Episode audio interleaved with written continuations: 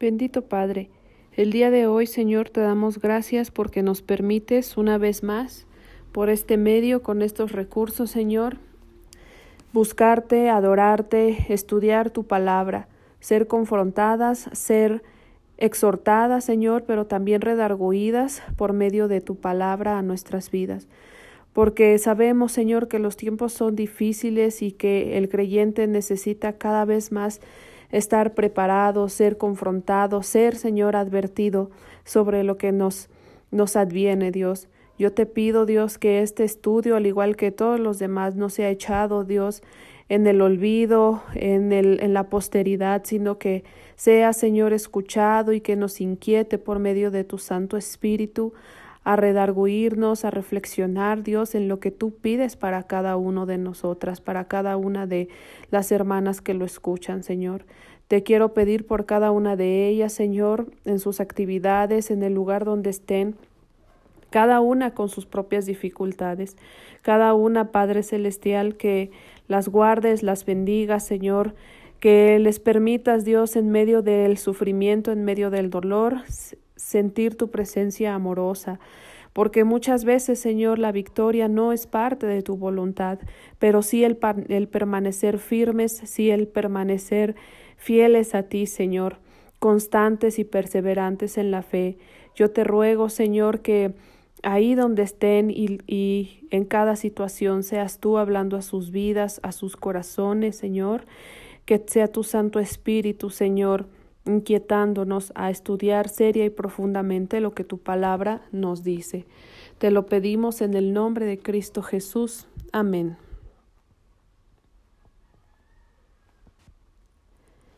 Este estudio está pensado sobre todo, como el grupo es para mujeres, está pensado en una inquietud que ya desde hace mucho tiempo tengo y, y es precisamente ante una problemática en la que la Iglesia no ha quedado excluida y que es ante el, ante el relativismo moral, ante la ideología de género, ante la pérdida de identidad, tanto como hombre como mujer. ¿Qué es ser mujer?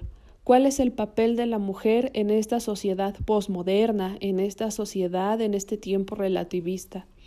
Y para este breve estudio me remito a una mujer que ya hemos escuchado hablar mucho de ella, una mujer de la que hay bendición porque de ella, de esa mujer que no es eh, como tal del pueblo de Israel, pero nos muestra una lección muy bonita. Insisto, la pérdida de la identidad de la mujer en estos tiempos es de tal gravedad, de tal seriedad, que es la propia mujer la que está pidiendo, luchando por legalizar el asesinato de los hijos en el vientre. Es la propia mujer la que ha dado, la que ha parido por medio del feminismo radical, la ideología de género y otras doctrinas que a nadie van a afectar más, más que irónicamente, tristemente, a la propia mujer. ¿Qué es ser mujer? Bueno, podemos partir desde el concepto biológico. Una mujer es una persona que es definida por su sexo. La biología y la ciencia no mienten. Las mujeres estamos específicamente, tenemos características específicas que nos hacen ser mujeres a diferencia de los hombres. Nuestra composición, nuestra complexión y nuestra psique es diferente a de los hombres. Cabe recalcar que delante de Dios tenemos la misma dignidad. Cristo Jesús como hombre se dio a sí mismo, Dios dio a su Hijo por amor a cada uno de nosotros. Sobre todo en el Evangelio de Lucas vemos cómo aquellos grupos que eran mm, relegados como los pobres, los niños, los ancianos, los endemoniados y la mujer, son tomados en cuenta por nuestro Señor Jesús. Pero ya, ya dijimos que es ser una mujer. Ahora, ¿en qué se ve afectado el concepto de mujer en nuestra época posmoderna? Bueno, con estas ideologías relativistas, ya no se dice la mujer está embarazada, porque como ahora el decir soy hombre o soy mujer es retrógrada, es antiprogre, ahora se tiene que decir la mujer, no, la, la persona gestante, una, una mujer embarazada. Ahora se debe de decir hay personas que menstruan cuando Solo las mujeres menstruamos. Lo siento que esté hablando tan, tan claramente, pero estas cosas pensaríamos que la iglesia, que las mujeres están exentas, pero no. Si escarbamos muy detenidamente en cada una de nosotras, tristemente, pero oportunamente, nos daremos cuenta que estamos contagiadas, que estamos influenciadas por estas ideas posmodernas, por estas ideas relativistas. Y bueno, el papel de la mujer en la Biblia no es de menor valor. El papel de la mujer eh, siempre ha sido de mucho aporte y tampoco vamos a distorsionar las historias, porque el papel de la mujer en el contexto hebreo, en el contexto judío, sí ha llegado a quedar en segundo término, pero insisto, esto no es malo. La palabra, las escrituras responden a un tipo de literatura, a un pueblo, a una cultura donde el hombre era el protector, el protagonista de la historia. Insisto, la mujer no es que quede fuera. Bueno, ¿quién fue Ruth? Eh, Ruth, eh, su, su nombre tiene un significado muy bonito que es amistad, amiga. Y se dice que ella es, fue esposa de Malón, no era de Noemí. Noemí también es una mujer muy importante en esta historia, porque desafortunadamente eh, se ha distorsionado mucho ese, esta relación no, no era suegra e incluso alguna vez me dijeron es que la, la relación no era suegra está maldita, esa fue la palabra por, por el pecado. Y yo, a ver, muéstrame dónde lo dice. Ajá. Entonces, en estas dos mujeres, pero sobre todo me centro en Ruth, vemos un ejemplo muy bonito. Ok. Dice así en el libro de Ruth, capítulo 1, verso 16 y 18. Para no darle lectura a todo el, a todo el capítulo, voy a leer solo este. Verso 16 y 18.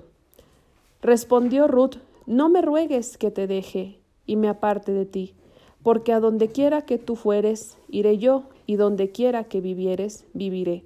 Tu pueblo será mi pueblo, y tu Dios mi Dios. Donde tú murieres, moriré yo, y allí seré sepultada, así me haga Jehová, y aún me añada que solo la muerte hará separación entre nosotras dos. Ruth, al igual que su suegra Noemí, han quedado viuda en el desamparo. Y podríamos pensar, tal vez, en nuestro concepto moderno, que una mujer empoderada puede salir adelante. Claro que la mujer tiene la capacidad de salir adelante, pero ahora contextualicemos esta historia. En la antigüedad, una mujer estéril, una mujer sin hijos, una mujer viuda, era vista como maldita. Era vista y, relegada por la sociedad.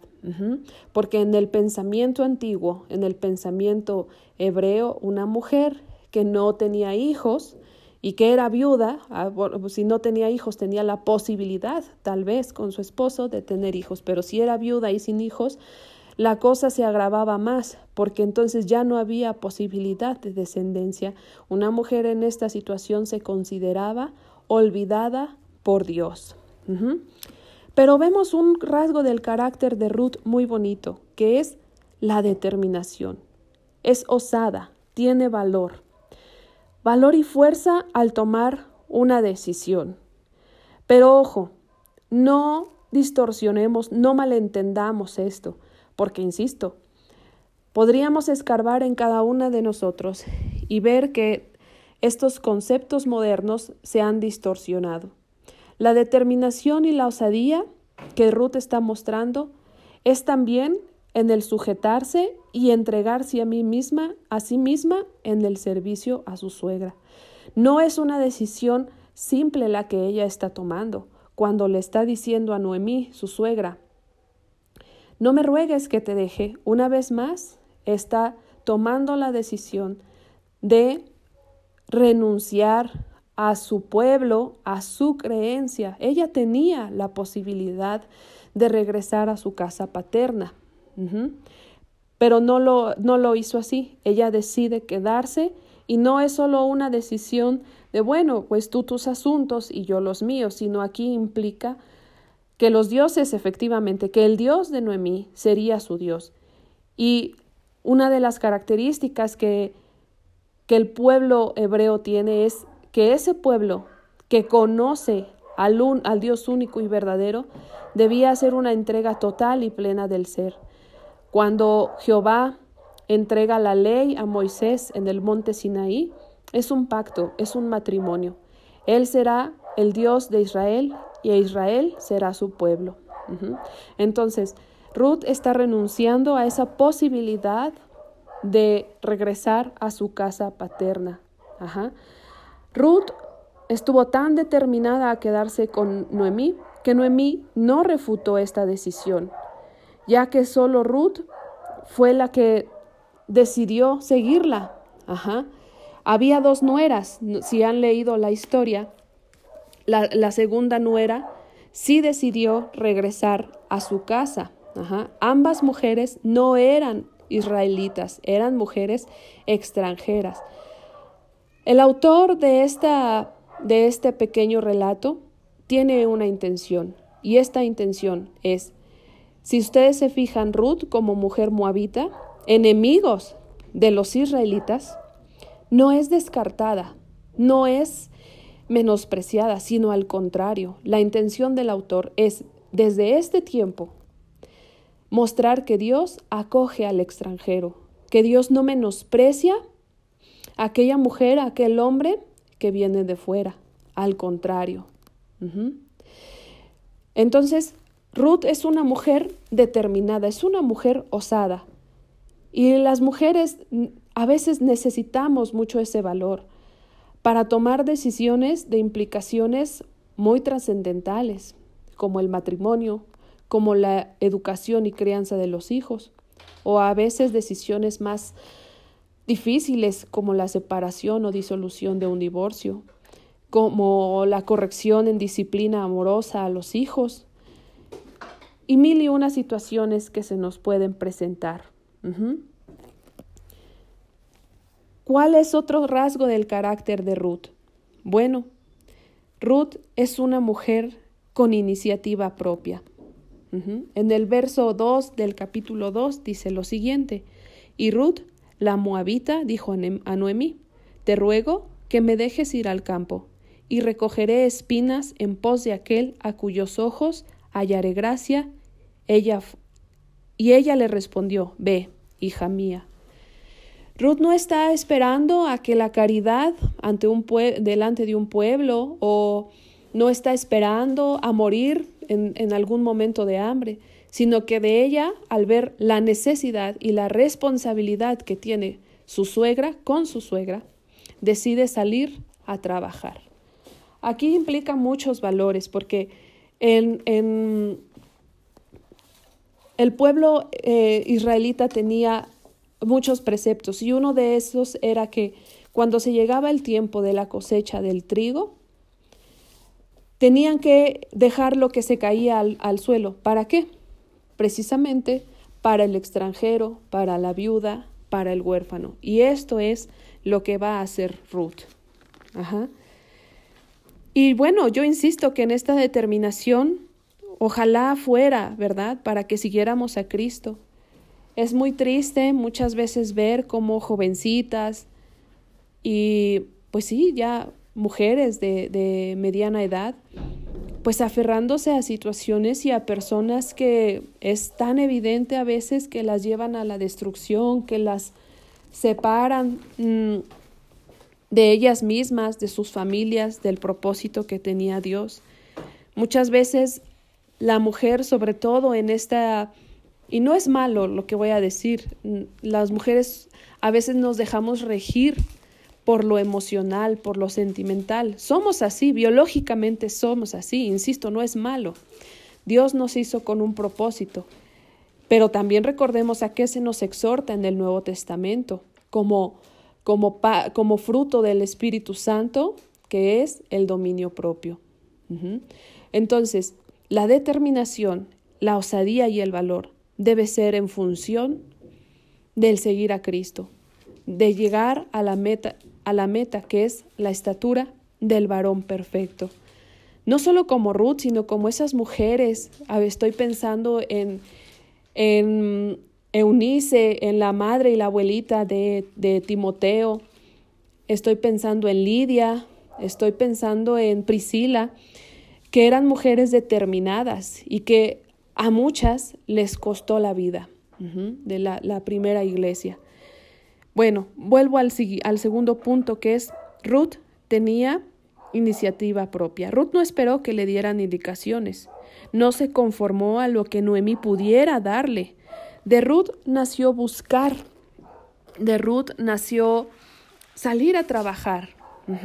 Las mujeres han tenido siempre un papel muy importante, por supuesto, en la vida cotidiana de todo pueblo, de toda cultura. Y bueno, otro rasgo muy importante del carácter de Ruth es que es una mujer considerada. Este es un principio muy bonito porque se ha perdido. Vamos a ver qué dice en el capítulo 2, verso 17 y verso 18 del mismo libro. Estamos en Ruth, capítulo 2, verso 17 y 18. Dice así, espigó, pues, en el campo hasta la noche, y desgranó lo que había escogido, y fue como una efa de cebada, y la tomó, y se fue a la ciudad. Y su suegra vio lo que había recogido, sacó también luego lo que había sobrado después de haber quedado saciada, y se lo dio. Ruth es una mujer que está pensando en su suegra, que está viendo que es una mujer ya mayor. Si ella tiene pocas posibilidades, su suegra tiene muchas menos posibilidades. ¿Por qué digo que ser considerada es un, un, valor muy bonito? Bueno, de por sí un valor ya es algo, es una virtud, porque precisamente en un tiempo, en una sociedad hedonista, donde primero soy yo y después yo y al último yo, considerar, considerar al prójimo, suplir su necesidad aún más básica, es algo que ya no comúnmente se, se encuentra. Vemos en Ruth esa abnegación que aún en estos tiempos la mujer ha perdido. Yo no sé qué edad tendrán ustedes, hermanas, supongo que es un grupo muy variado, pero yo recuerdo, viéndolo desde mi mamá, mis abuelas, la mujer antes era más entregada a ver una situación, yo creo que la vivieron muchas, la figura masculina fallaba, ¿no? Por una u otra razón, no estamos diciendo que es lo correcto, pero el pilar que sostenía a la familia moral e incluso económicamente era la mujer se negaba a sí misma en todo aspecto, ¿no? la posibilidad de volver a hacer vida en pareja, eh, mm, pues muchas otras cosas. Consideraba primero a los demás y después si quedaba recurso y tiempo a ella misma. Tampoco estamos diciendo que nos, nos olvidemos, ¿verdad? No, al contrario, que consideremos en el amor de Cristo al necesitado que veamos más allá de nuestra necesidad y como bien dice Santiago, no le digas al hermano al que ves necesitado, Dios te bendiga.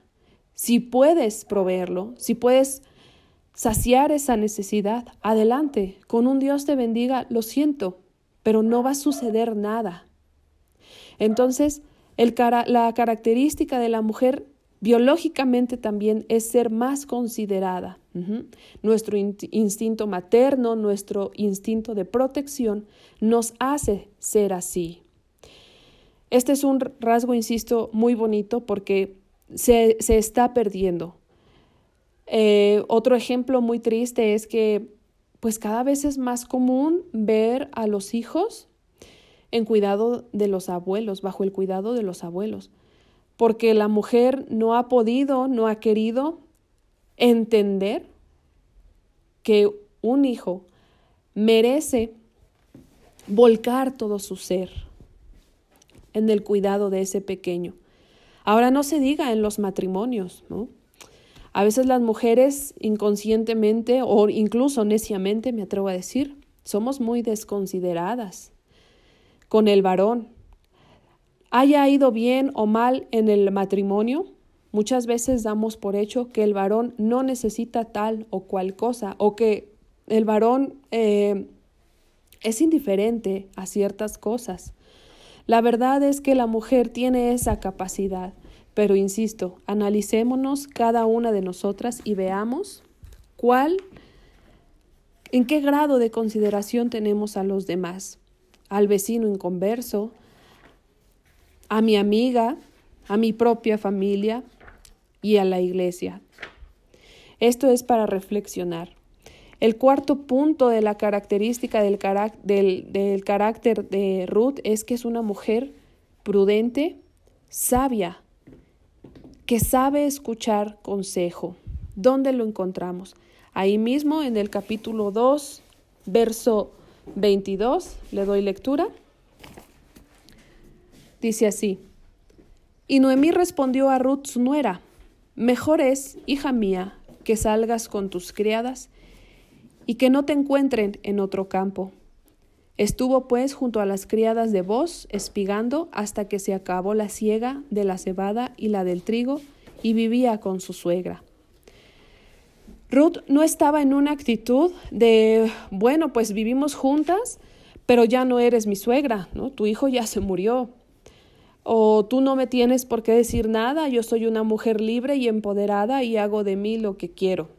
Esa frase que escuchamos tan seguido es, es mi cuerpo, mi decisión. Es una frase tan triste que implica tanto sufrimiento porque no, una mujer que está embarazada no es su cuerpo, lleva un ser vivo ya, un ser vivo que ha sido procreado con el varón. No es solo su cuerpo y no debería ser solo su decisión. Para contextualizar un poco, Ruth como mujer esforzada, insisto, en el tiempo de, recoger el trigo, ella tenía que levantarse muy temprano porque así es el campo e ir tras los, los, los sembradores e ir recogiendo lo que se les caía.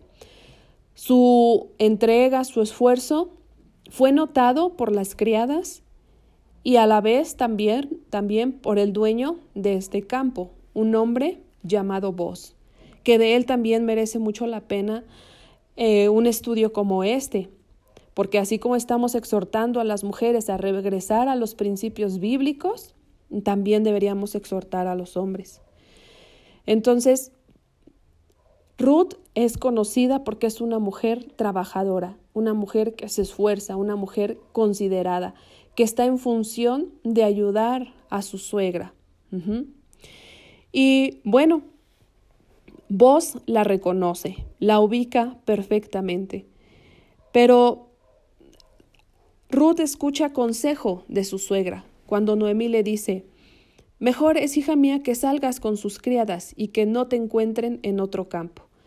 Ruth ya, ya está trabajando en un campo y su suegra le dice, es prudente que te quedes en ese campo, no andes de aquí para allá. Se puede eh, interpretar o malinterpretar, mejor dicho, en otros aspectos. Y simplemente, bueno, vos era un hombre conocido, tenía una buena reputación. Y Ruth la escucha es una mujer prudente, es una mujer que sabe reconocer consejo. Y a veces, ¿cómo nos cuesta esto? Porque sentimos que un, un consejo viene como un ataque, porque sentimos que tengo tanta libertad que no que es, mi vida y sé lo que hago. Insisto, esto no está exento de la mujer creyente. Otro ejemplo es, está en el capítulo 3, verso 5. Y ella respondió, haré todo lo que tú me mandes. ¿Quién de nosotras podría responder de esa manera? al esposo, al jefe o a la jefa, a, pues no sé, estoy pensando en varias posibilidades. ¿Quién de nosotras tendría esa actitud de obediencia? Ahora, sé que más de una está pensando, bueno, es que usted no tiene ni idea de mi situación y efectivamente no tengo idea de muchas y mil situaciones que cada una puede vivir. Y podríamos pensar que ante este mandato, que ante este principio hay excepciones. Podríamos pensar que en ciertos casos no se aplican. Bueno, aquí estamos viendo que Noemí la suegra es una mujer también prudente, es una mujer también considerada. Ustedes podrían decir, es que mi situación es totalmente adversa. Efectivamente, porque estamos en una realidad donde la injusticia, donde el maltrato está presente cada día. Tampoco se trata de envilecernos. Esa es la palabra correcta. La mujer está pero para servir, pero no para ser envilecida es muy diferente. Y hay que reconocer que esta es una distorsión que se ha tenido a lo largo de muchos siglos. La mujer, efectivamente, en algunas culturas más que otras, se ha visto como un objeto, se ha visto como un, un, una opción incluso pues desechable, ¿no? Tristemente.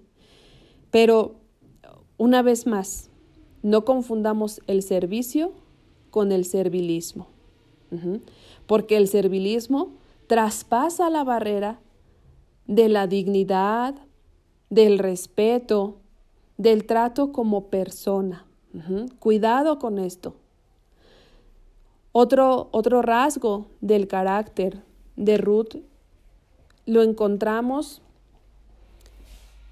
en el capítulo 3, verso 11 que dice así, Ahora pues, no temas, hija mía, yo haré contigo lo que tú digas, pues toda la gente de mi pueblo sabe que eres mujer virtuosa. ¿Cómo podemos definir este quinto rasgo? Mujer virtuosa. ¿Qué es una mujer virtuosa? Bueno, es una mujer ideal. Es una mujer que, escuchen bien, de acuerdo a sus capacidades, de acuerdo a sus habilidades, hace lo que tiene que hacer. Aunque es una mujer ideal, refiriéndonos a proverbios, es una mujer que sí es posible. No malentendamos que una mujer virtuosa, una mujer ideal, es algo inalcanzable, es un estándar que no, nadie puede alcanzar. Claro que sí, porque insisto, la meta es Cristo.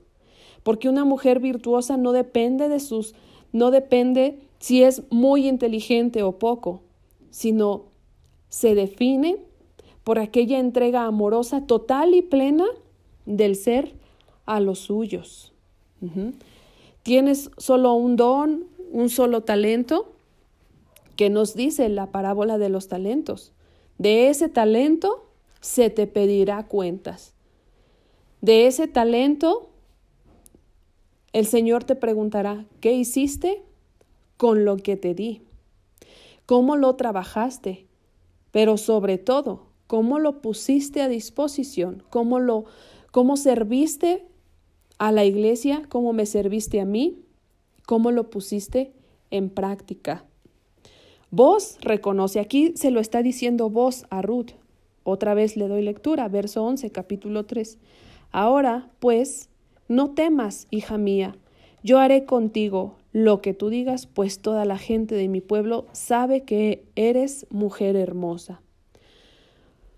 Otro, otra desafortunada aseveración es que vivimos en un tiempo y en una sociedad donde efectivamente se nos mide y se nos valora conforme a lo que tenemos y cómo nos vemos.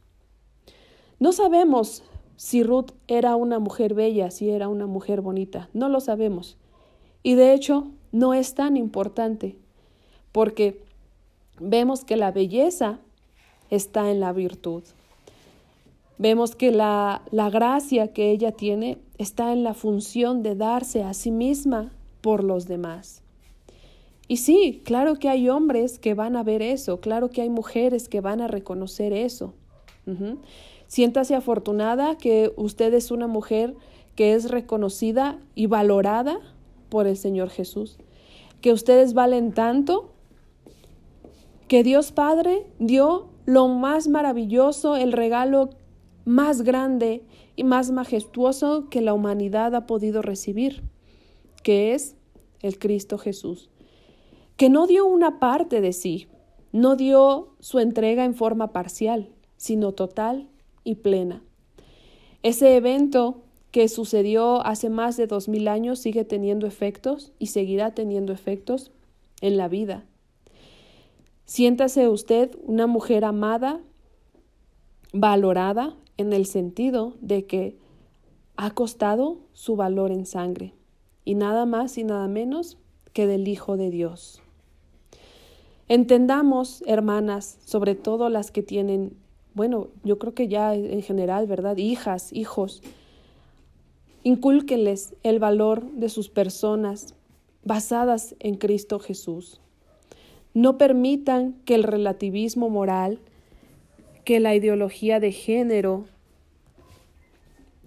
que tantas doctrinas engañosas, tramposas, arrebaten ese valor tan alto que Dios le ha dado al hombre. Porque es un engaño cuando nos dicen tú puedes ser lo que quieras ser.